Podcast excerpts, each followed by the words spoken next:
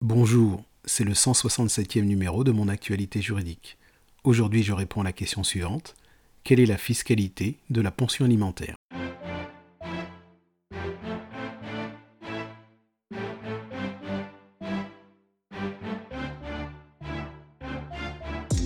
La question de la fiscalité de la pension alimentaire implique essentiellement de savoir quelles sont les conséquences du versement de la dite pension au regard de l'impôt sur le revenu il faut savoir que la réponse à cette question dépend de la résidence de l'enfant.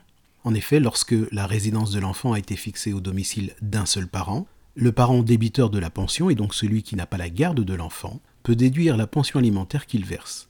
Le montant de la pension doit être inscrit dans la rubrique charge déductible de sa déclaration de revenus.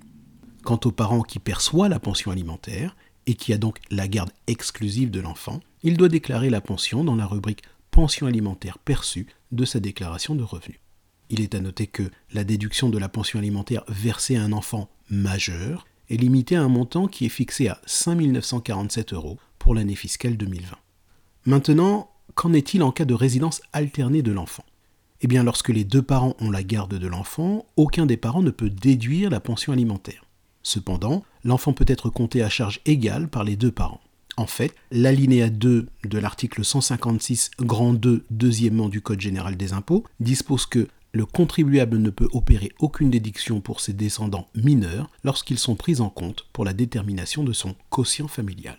Notez à cet effet qu'une question prioritaire de constitutionnalité a été récemment transmise au Conseil constitutionnel par le Conseil d'État.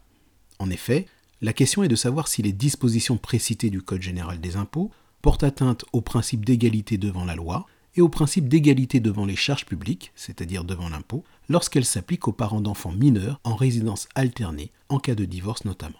Le renvoi de la QPC a été décidé dans un arrêt du 24 février 2021 des 9e et 10e chambres du Conseil d'État. L'affaire reste donc à suivre. Pour l'heure, c'est la fin de ce flash briefing.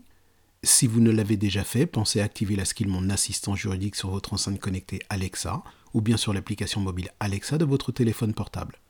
Vous trouverez la réponse à vos questions juridiques. Par exemple, vous pourriez demander Alexa, demande à mon assistant juridique comment obtenir la garde de mon fils ou de ma fille. De même, vous pourrez également demander à être rappelé par l'un de nos assistants si vous le souhaitez. Bonne journée.